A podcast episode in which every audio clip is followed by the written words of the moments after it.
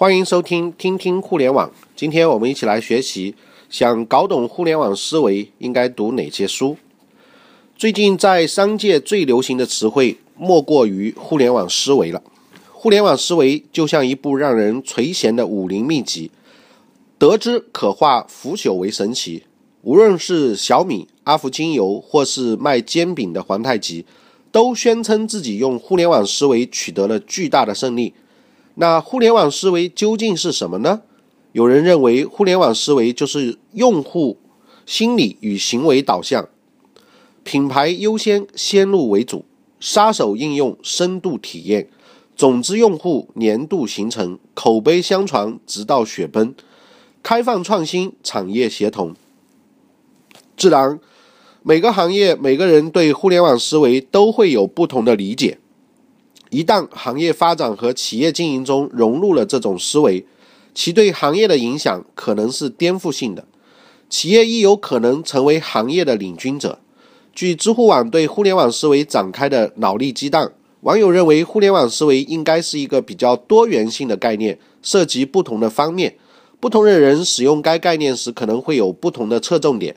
真正的互联网思维应该包括以下几个要素：第一个，便捷。第二个免费，第三个用户体验，第四个数据思维，第五个开放，第六个分享，第七个创新驱动。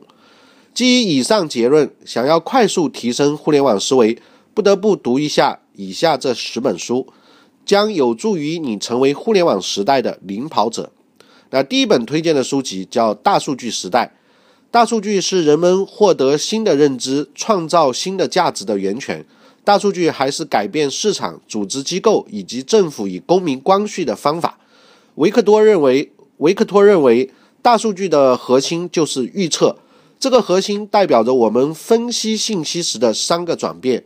第一个转变就是在大数据时代，我们可以分析更多的数据，有时候甚至可以处理和某个特别现象相关的所有所有数据，而不再依依赖于随机的采样。第二个改变就是研究数据如此之多，以至于我们不再热衷于追求精确度。第三个转变是因为前面两个转变而促成的，即我们不再热衷于寻找因果关系。那第二本书叫免费，一种商业模式既可以统摄未来的市场，也可以击垮当前的市场。在我们这个现代经济社会里，并不是每一件。并不是一件不可能的事情。免费就是这样一种商业模式，它所代表的正是数字化网络时代的商业未来。在《免费》这本书中，克里斯·安德森认为，新型的免费并不是一种左口袋出、右口袋进的营销伎俩，而是一种把货物和服务的成本压低到零的新型卓越创新的能力。在二十世纪，免费是一种强有力的推销手段。而在二十一世纪，它已经成为一种全新的经济模式。那我想，在未来，在现在的小米手机的创业，包括像乐视网的乐视电视的这些创业，都有免费的这样一个思维在里面。第三本书叫《互联网商规十一条》。二十一世纪对于全球各地商业界而言，最重要的问题是我们将如何应对互联网。全美国最有资格回答这个问题的是艾里斯和劳拉里斯。作为世界上最知名的营销战略家，两位作者以独到的视角与观点，令打造互联网品牌这个当今营销界最具挑战性的问题变得陡然清晰、简单。看过本书之后，您将会知道，互联网不能身兼二职，只能作为业务，或只能作为品牌的媒介。互联网。互动性是网站最重要的要素。使用通用名称作为互联网品牌，就是自寻死路。做品类中的第二个品牌，在互联网上是没有出路的。呃，第四本书叫《平台战略》，这一本书我有一个好友一直强力推荐啊。平台商业模式的精髓在于打造一个完善的、成长潜能强大的生态圈，它拥有独树一帜的精密规划。规范和机制系统能有效激励多方群体之间互动，达成平台企业的愿望。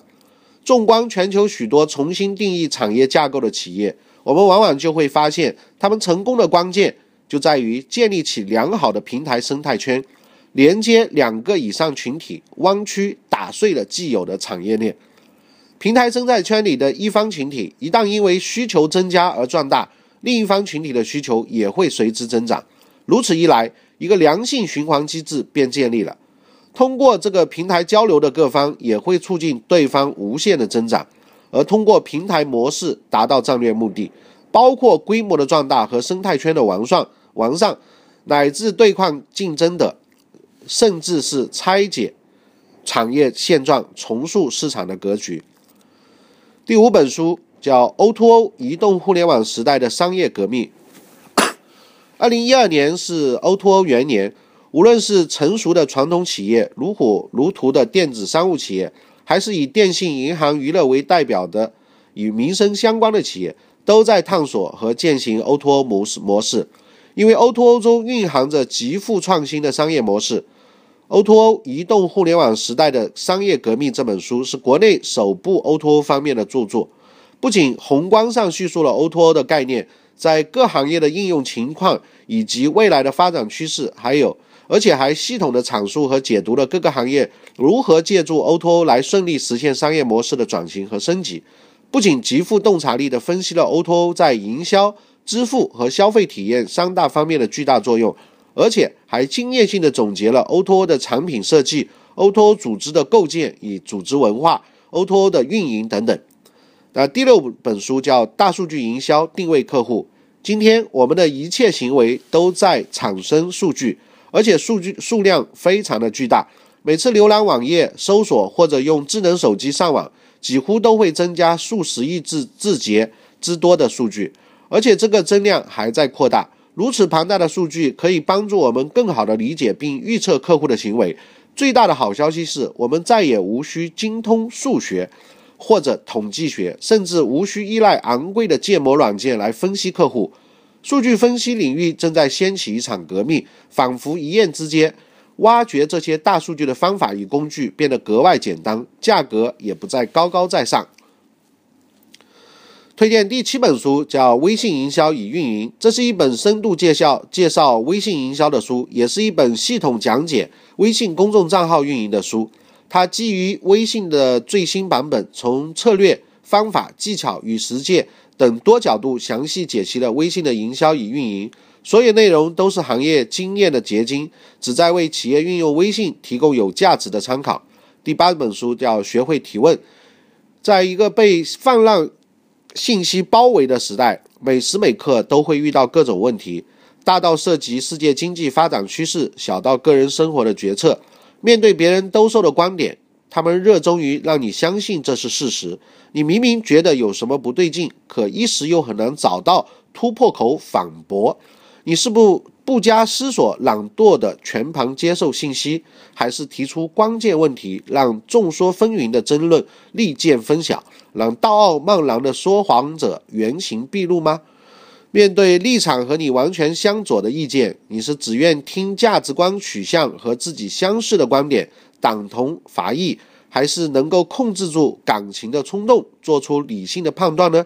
那这本书可能会对你有一定的启发。第九本叫《大数据变革》，让客户数据驱动利益奔跑。信用卡公司真的可以提前预测一对有问题的夫妇会不会离婚吗？当然，企业需要的所有信息都已唾手可得。市场营销人员基于直觉的日子已一去不返，数据分析令预测客户行为变得非常简单。随着世界各地的企业艰难且长期对抗客户成本，正如谷歌、亚马逊和沃尔玛这些数据分析的先行者所表现的那样，那些将数据进行智能转化的公司才会取得大大的成功。第十本书叫《社交红利》。在微信、微博、QQ 空间等社交网络中，社交红利也就是用户流量与收入十分醒目和诱人，但红利也非常吝啬。有能力获得社交红利的网站和应用屈指可数，这个现象令人迷惑不不解。开放平台是观察社交网络的最佳观察点。二零一零年。笔者调入腾讯微博开放平台工作后，每天可见海量的数据纵横往来。如果我们将这些数据和优秀案例一一排列出来，会发现都可以被归纳到三个基本的原点中。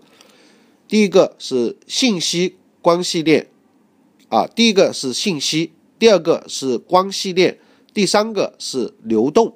微信、微博、QQ 空间概莫能外。其他社交网络同样被囊括其中。那这三个信息的基本原点啊，三个基本的原点是信息、关系链和流动。那今天就学习到这里，谢谢，再见。